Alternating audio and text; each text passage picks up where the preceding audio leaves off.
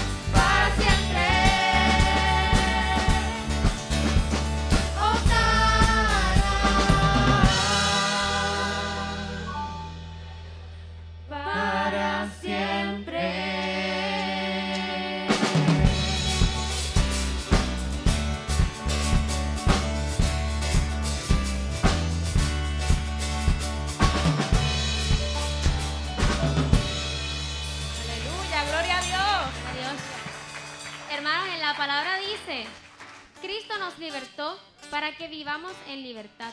Por lo tanto, manténganse firmes y no se sometan nuevamente al yugo de la esclavitud. Ya Dios nos hizo libre. Vamos a alabarlo con toda libertad. Amén.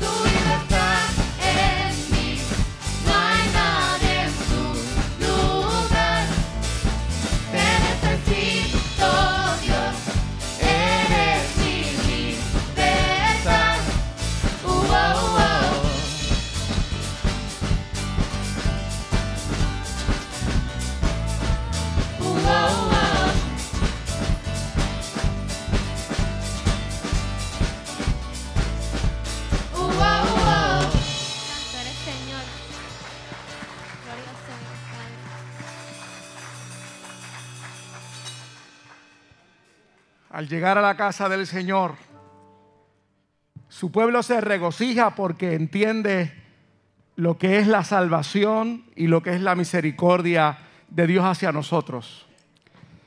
Y por eso podemos bendecir con gozo al Señor como lo hemos hecho hasta ahora. Queremos ir a la mesa del Señor, pero antes queremos orar por las peticiones. Queremos orar por hermanos y hermanas que no están con nosotros, que han pedido oración. Oramos por nuestro hermano Freddy Valentín, está en recuperación. Y así otros hermanos, queremos presentarlos al Señor, al Dios de la vida. Oramos por René González, ¿verdad? Dios ha hecho una obra extraordinaria en este siervo del Señor. Así que presentamos, presenta tu petición, por favor, desde ahí, antes de ir a la mesa del Señor. Llévanos en oración, Leti.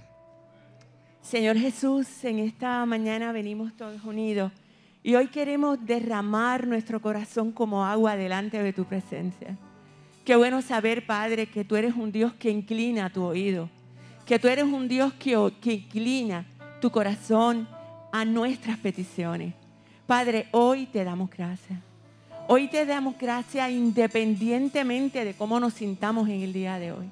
Porque por encima de mis circunstancias, por encima de, de, de nuestra carencia, por encima de todo lo que nos puede estar aconteciendo, tu verdad prevalece, tu palabra prevalece.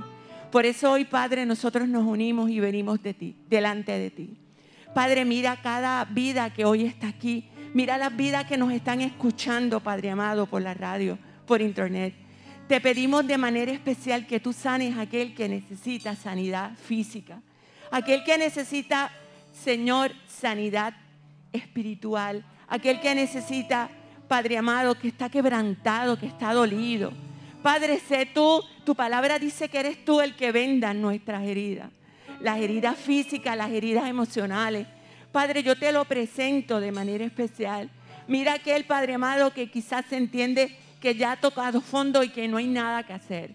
Qué bueno saber que tú nos esperas, ya tú estás en el fondo esperándonos, Padre amado, recibiéndonos con tus brazos abiertos, recibiéndonos con tu compasión, recibiéndonos con tu consuelo, con tu fortaleza. Mira aquel Padre amado que tiene necesidad económica. Abre las puertas de los cielos en esta mañana. Nosotros hoy te damos gracias por los milagros que tú vas a hacer. Mira aquel que está quebrantado de salud. Mira a los presos, Padre amado, que en esta mañana se encuentran con la situación del COVID. Padre amado, y debe de ser sumamente agobiante la situación que están pasando. Pero hasta allí llegas tú. Hasta allí tú proteges. Hasta allí tú salvas. Hasta allí tú consuelas, tú fortaleces. Padre, mira aquel que hoy no se podía levantar porque emocionalmente sus fuerzas no se lo permiten. Aume- Aumenta la fuerza como las del búfalo, como dice tu palabra. Padre, gracias porque hoy tú vas a hacer un bálsamo nuevamente. Y como dice tu palabra, otra vez, otra vez, otra vez abrirás, Padre amado, ríos en el desierto. Padre, gracias por lo que haces. Gracias por lo que harás. Gracias, Padre amado, porque como dice tu palabra, nuestros tiempos están en tus manos. Porque como dice tu palabra, Padre amado, eres tú el que conoces, Padre amado, de principio a fin nuestras vidas, lo que nos acontece. Padre, por eso hoy nosotros te damos gracias en esta mañana y nosotros te honramos, porque es tu palabra la que va a vivificar, es tu palabra la que va a fortalecer, porque es tu palabra, tu promesa, las que llegando a nuestras vidas hacen cambios, los cambios que nada ni nadie puede hacer, los cambios que necesitamos, lo hará tu palabra, lo hará tu Espíritu Santo en nuestras vidas. Por eso hoy te damos gracias, en el hermoso nombre de tu Hijo Jesús. Amén y amén. Aleluya. Señor, como iglesia y como tu pueblo estamos ante tu presencia. Venimos, Señor, en humildad, reconociendo que no es por nuestras propias fuerzas, sino es por tu gracia inmerecida.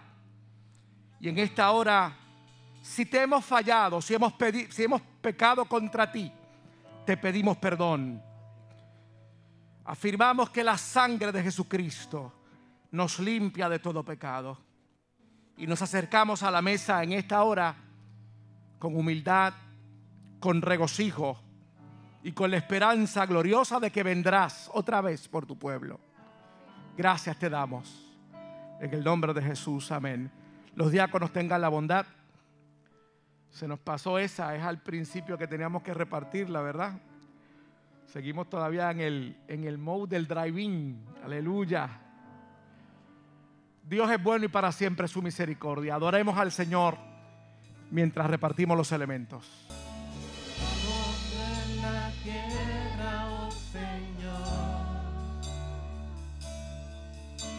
Hermoso e inigualable es tu valor.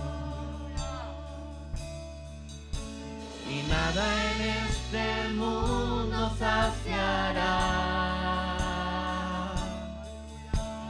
Jesús, tu copa no se secará.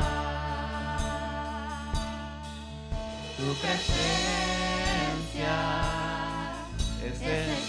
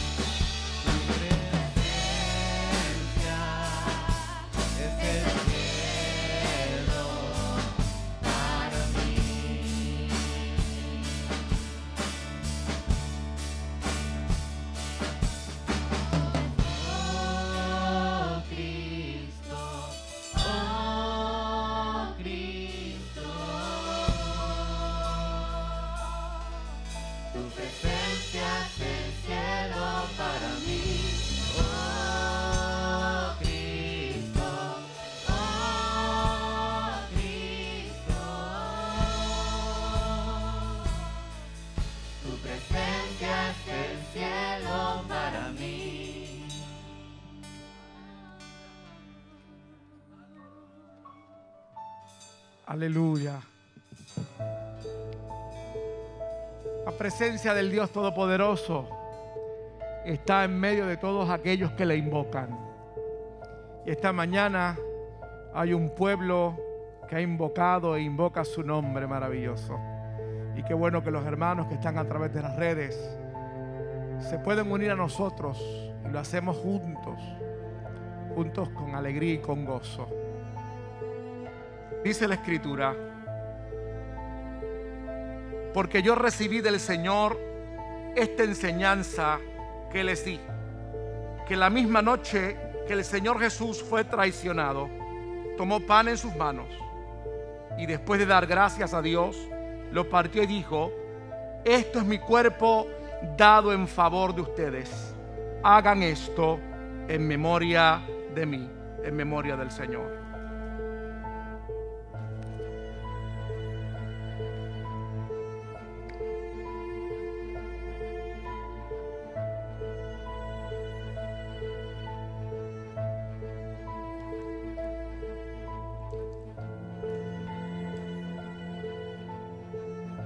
También, después de la cena, tomó en sus manos la copa y dijo, esta copa es el nuevo pacto, confirmado con mi sangre.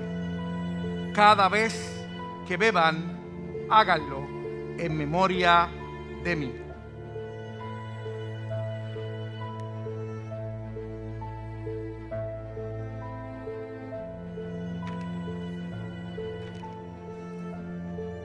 De manera que hasta que venga el Señor, ustedes proclamarán su muerte cada vez que comen este pan y beben de esta copa.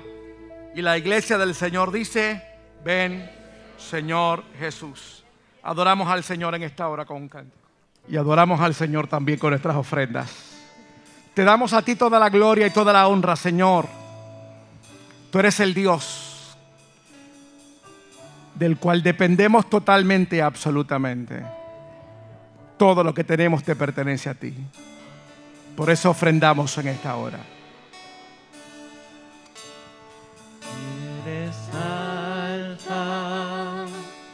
Y.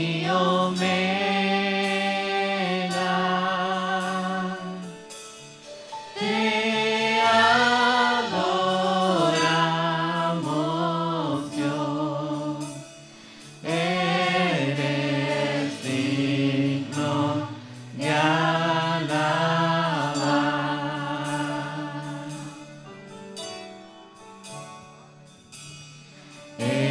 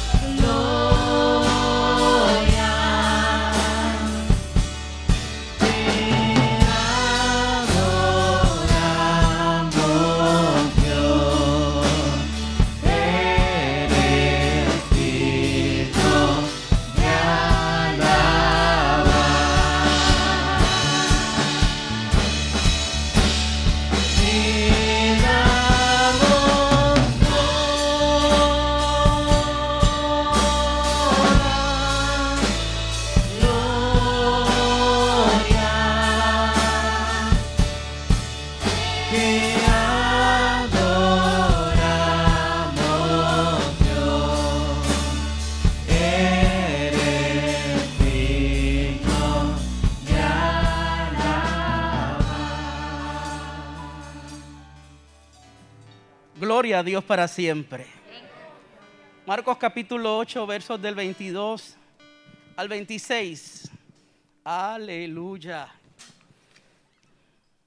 Aleluya. Es una bendición para mí estar aquí en esta mañana. Leemos a la gloria del Dios que es Padre, Dios Hijo y Dios Espíritu Santo.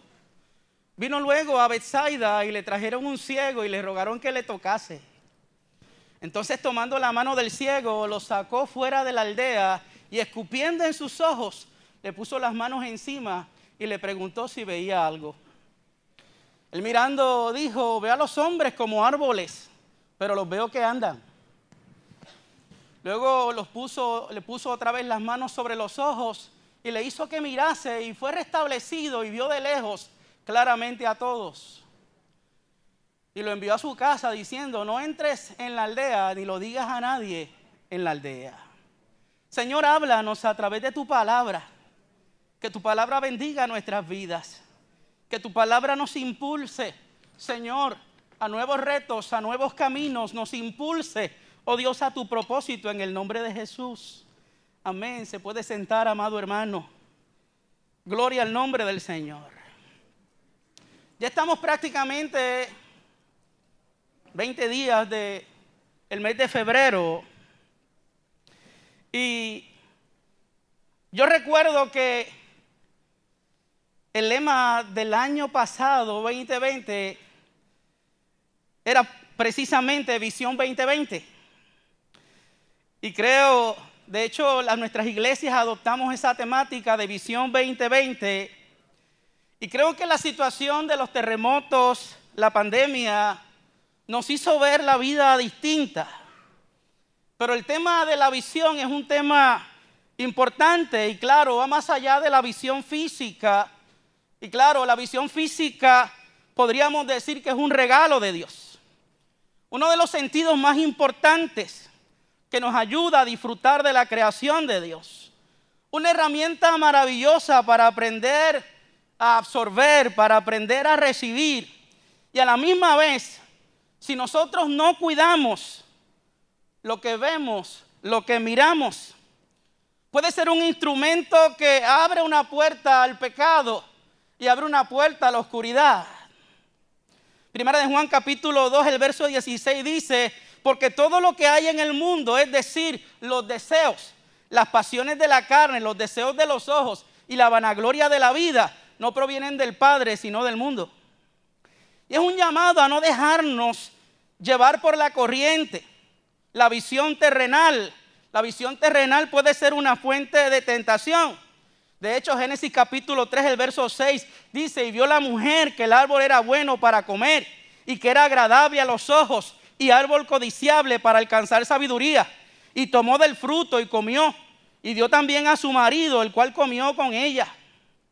De hecho, Génesis 13, 10 dice, y alzó Lot sus ojos y vio toda la llanura del Jordán, y que toda ella era de riego, como el huerto de Jehová, como la tierra de Egipto, en la dirección de Zoar, antes que destruyese a Sodoma y a Gomorra. Lo que vemos puede hacer que tomemos malas decisiones. Cuando vemos un auto último modelo, posiblemente no tengamos el dinero para comprarlo, pero hacemos cualquier chanchullo, que es el lenguaje puertorriqueño, para tenerlo. O una casa, una relación, un trabajo. Dice el texto de Génesis, y fue poniendo sus tiendas hasta Sodoma. Cuando vemos Josué capítulo 7, el verso 21, hablando del pecado y del anatema de Acán, dice, pues vi entre los despojos un manto babilónico muy bueno y 200 ciclos de plata y un lingote de oro de peso de 50 ciclos, lo codicié, lo tomé y he aquí está escondido bajo la tierra en medio de mi tienda y el dinero debajo de ello.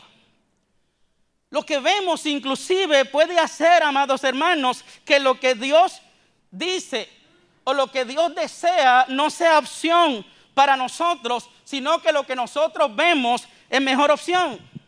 Mateo 4.8, que habla de la tentación de Jesús, dice, otra vez lo llevó el diablo al desierto. Lo llevó el diablo a un monte y le mostró todos los reinos del mundo y la gloria de ellos. ¿Cuántas veces utilizamos mal este don que Dios nos ha dado? El salmista en el Salmo 119, 37 dice, aparta mis ojos, que no vean la vanidad, avívame en tu camino. Proverbios capítulo 4, verso 25 dice, tus ojos miren lo recto y diríjanse tus párpados hacia lo que tienen delante. Oiga, la visión, la visión domina la vida. Mirar hacia atrás detiene el progreso, como la esposa de Lot. Mirar las dificultades puede hacer que nos deprimamos, como le ocurrió a Pedro cuando se hundía en medio de la mar al ver, al ver las tempestades. Mirar hacia Cristo, oiga, trae salvación, como presenta la Escritura y da la imagen de número 21.9 cuando levantaron la serpiente, así de la misma forma el que mirare al Calvario también encontrará salvación. Mirar hacia el cielo glorifica a Dios. Mirar hacia el cielo, amados hermanos, oiga, como le ocurrió a Esteban, que mirando a los cielos vio la gloria de Dios. No fue dada la capacidad de ver las maravillas de Dios. Los cielos cuentan la gloria de Dios, el firmamento anuncia la obra de sus manos. Pero también hay oportunidad de mirar más allá. También hay oportunidad de ver, amados hermanos, más allá de la experiencia física.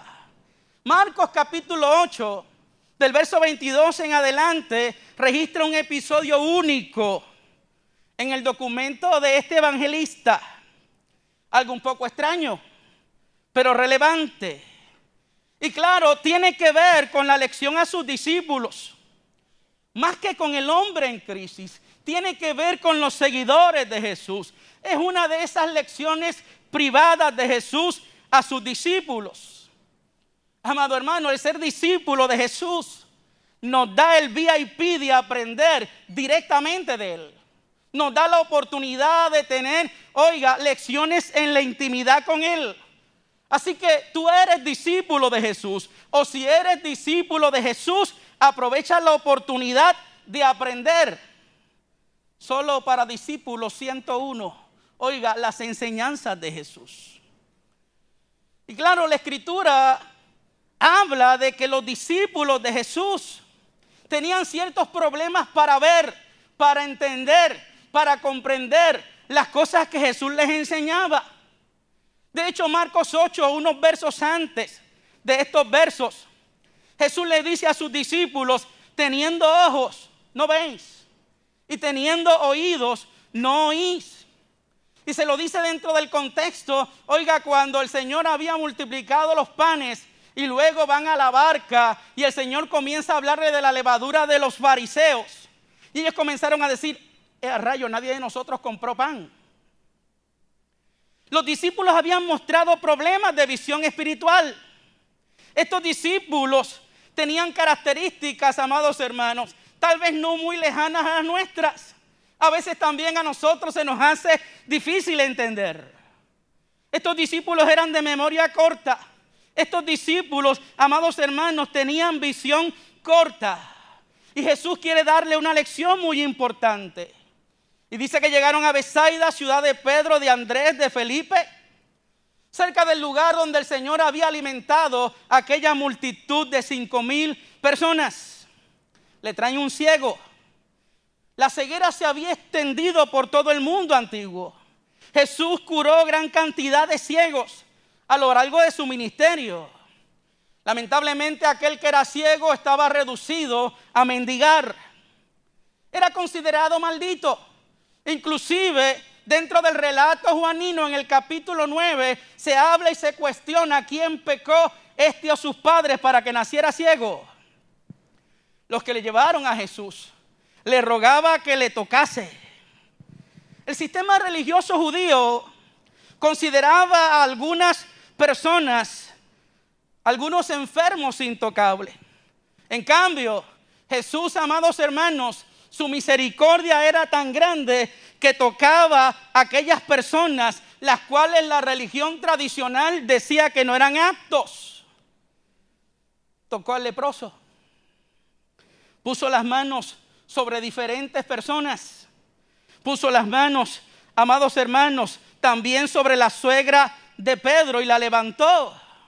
El toque de Jesús es el reflejo de su compasión, es la muestra de su misericordia. Y tomando la mano del ciego, lo sacó de la aldea, lo lleva a un lugar donde puede tener privacidad, librándolo de la persecución religiosa, sabiendo Jesús cómo él iba a reaccionar. Jesús sabe cómo tú vas a reaccionar ante el toque que Él pueda darte. Jesús sabe de qué manera tú vas, tú vas a entender el toque que Él quiere hacer en tu vida. Y es interesante porque al igual que el sordo que presenta el capítulo 7, del verso 32 en adelante, Jesús utiliza saliva. La versión Dios habla hoy dice, le mojó los ojos con la saliva. Hay otra versión que dice la de Jerusalén, y habiendo puesto saliva en sus ojos. Nos enseña la escritura, amados hermanos, que Jesús tiene diferentes métodos y trabaja cada caso individual. Qué bueno que Dios no nos trata de la misma manera.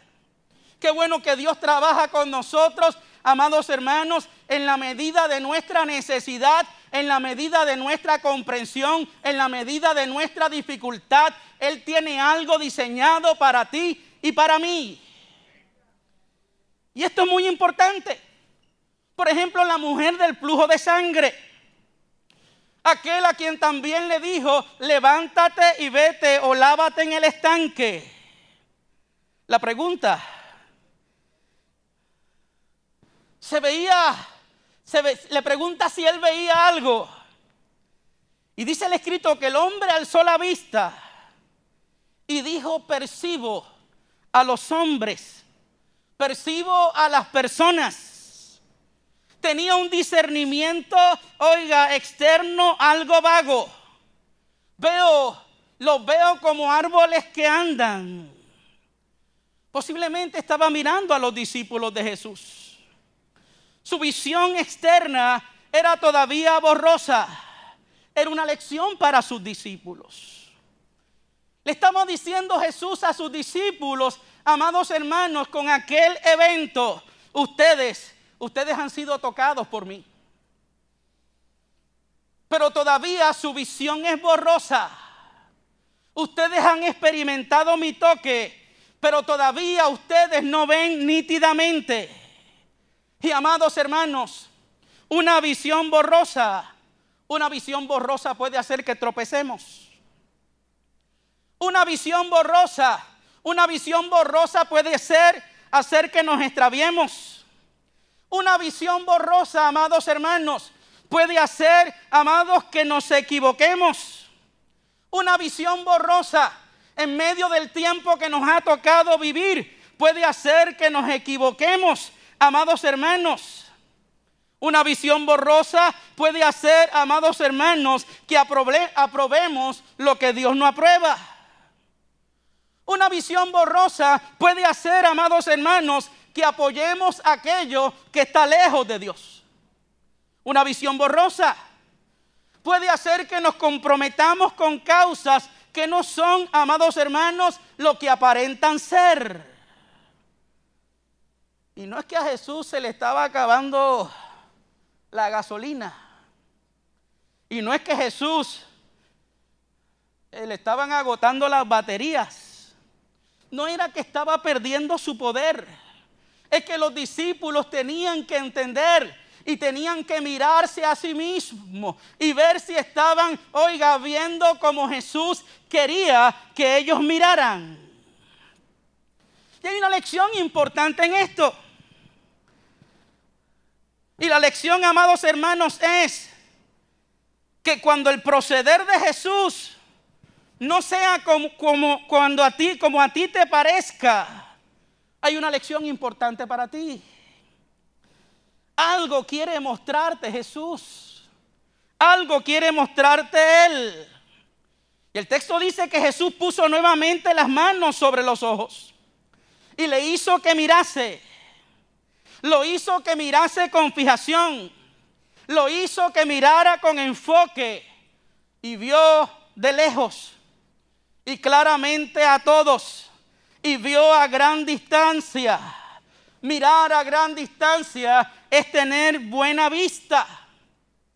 Como dice Pedro en su carta, cuando habla, oiga, de algunas cosas que se añaden a la experiencia de la fe como virtudes, como la diligencia, como el conocimiento, como el dominio propio, como la paciencia, como la piedad, como el afecto fraternal.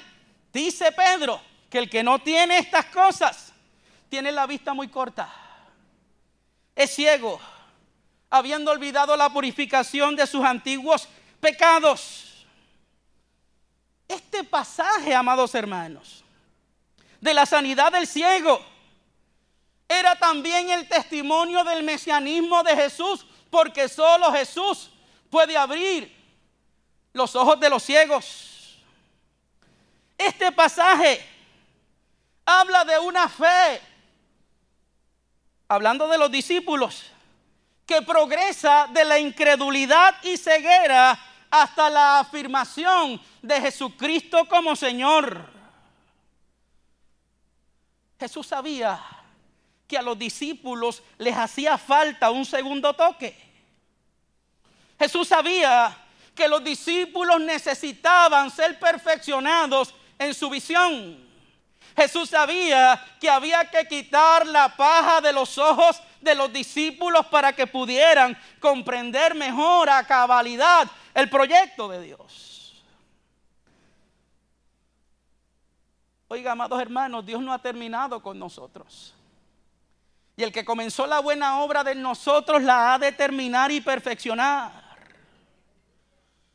Oiga, un día, luego de la muerte de Jesús, los discípulos recibieron su segundo toque.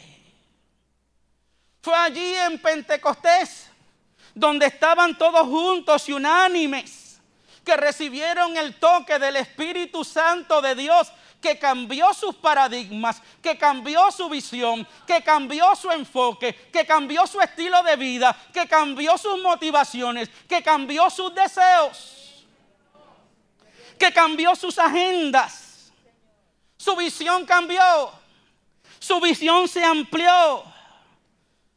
Entonces comenzaron a entender las enseñanzas de Jesús, la obra que realiza el Espíritu Santo de Dios en su segundo toque. Nos ayuda, amados hermanos, a entender lo que Jesucristo ha dicho en las Escrituras. Porque el Espíritu Santo recuerda las palabras de Jesús. Y no hay un tiempo más retante para nosotros la cristiandad que este, para que podamos tener una visión nítida. ¿Cómo está tu visión? ¿Cómo ves el mundo espiritual? ¿Se acuerdan del pasaje de Eliseo en Segunda de Reyes capítulo 6, el verso 17? Cuando está Eliseo, el profeta, con su criado y se levanta por la mañana y ven que están rodeados por el enemigo. Y el siervo de Eliseo, oiga, dijo, hasta aquí llegamos. No hay nada más que se pueda hacer. Y le dice Eliseo, el hombre de visión a su criado, son más los que están con nosotros. Y entonces ora al Señor y le dice, entonces Jehová, te ruego que abras los ojos de este para que vea. Entonces Jehová abrió los ojos del criado y miró y aquí en el monte, el monte estaba lleno de gente, de a caballo, de carros de fuego alrededor de Eliseo. La lección a sus discípulos en esta mañana nos dice, amados hermanos, que es posible es posible elegir ser ciegos. Dice un comentarista del Nuevo Testamento. Para no ver lo que sucede alrededor de nosotros. A veces el trabajo, la vocación, el dinero, el prestigio y demás cosas nos ciegan. Muchas veces de modo que la luz que hay en nosotros se va apagando lentamente y pronto estamos como aquel hombre, con una vaga idea de cómo es la realidad, pero sin estar conectados con ella como Dios lo desea. ¿Qué nos dice el Señor en esta mañana? El Dios que te tocó un día está dispuesto y deseoso de volver a tocar tu vida para que tú puedas mirar más nítidamente el proyecto de Dios con tu vida, que la pandemia, oiga, no lo va a robar, que las circunstancias no lo van a quitar, que podemos mirar por encima de las circunstancias.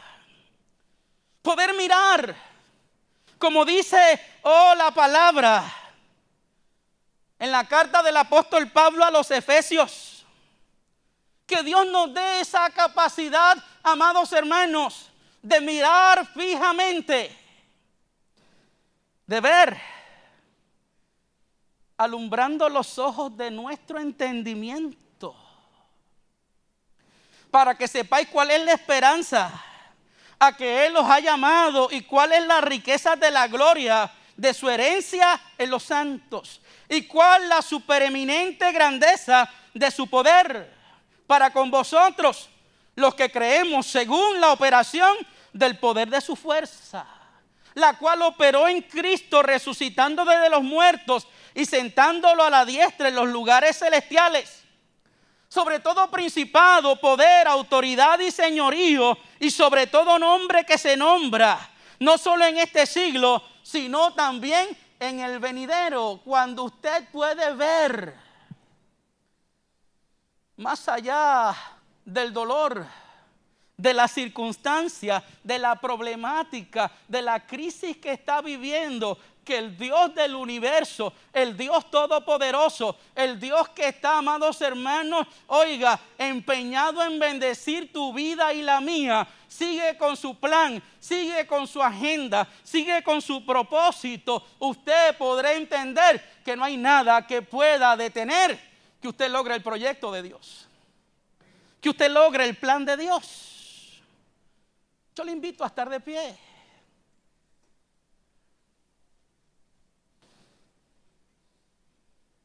En un momento dado el profeta estaba orando y mandó a alguien a que mirara a la distancia porque, oiga, había sequía y no había llegado la lluvia. Y vuelve el profeta a orar. ¿Qué ves? Todavía no se ve nada. Y vuelve el profeta a orar.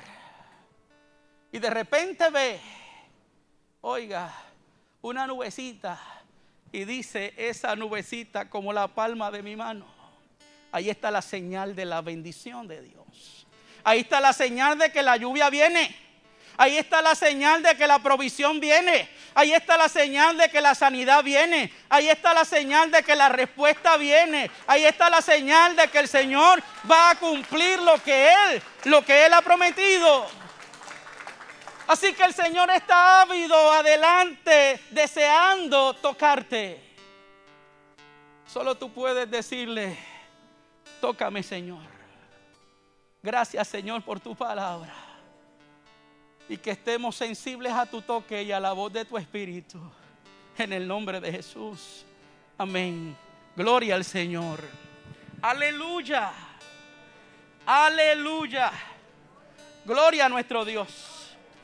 Así que Dios les bendiga grandemente. Me alegro mucho verles. Vamos a dar gracias al Señor por esta bendición de este día. Padre, gracias te damos porque hemos podido estar en tu casa y hemos recibido tanto, Señor. Pero por sobre todo hemos podido compartir, hemos estado en la comunión también, Señor, en tu mesa, Señor. Gracias por este privilegio tan especial que tú nos das como hijos tuyos. Ahora, Señor, concluimos este acto de esta mañana y nos retiramos y vamos hacia los diferentes lugares, hacia nuestros hogares. Y rogamos que tu paz y tu bendición vaya con cada uno de nosotros. En el nombre de Jesús. Amén y amén.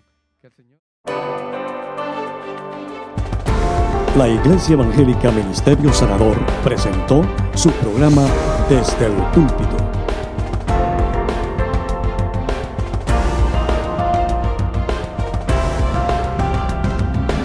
Si desea adquirir una copia de esta predicación, puede llamarnos al 787-793-1777.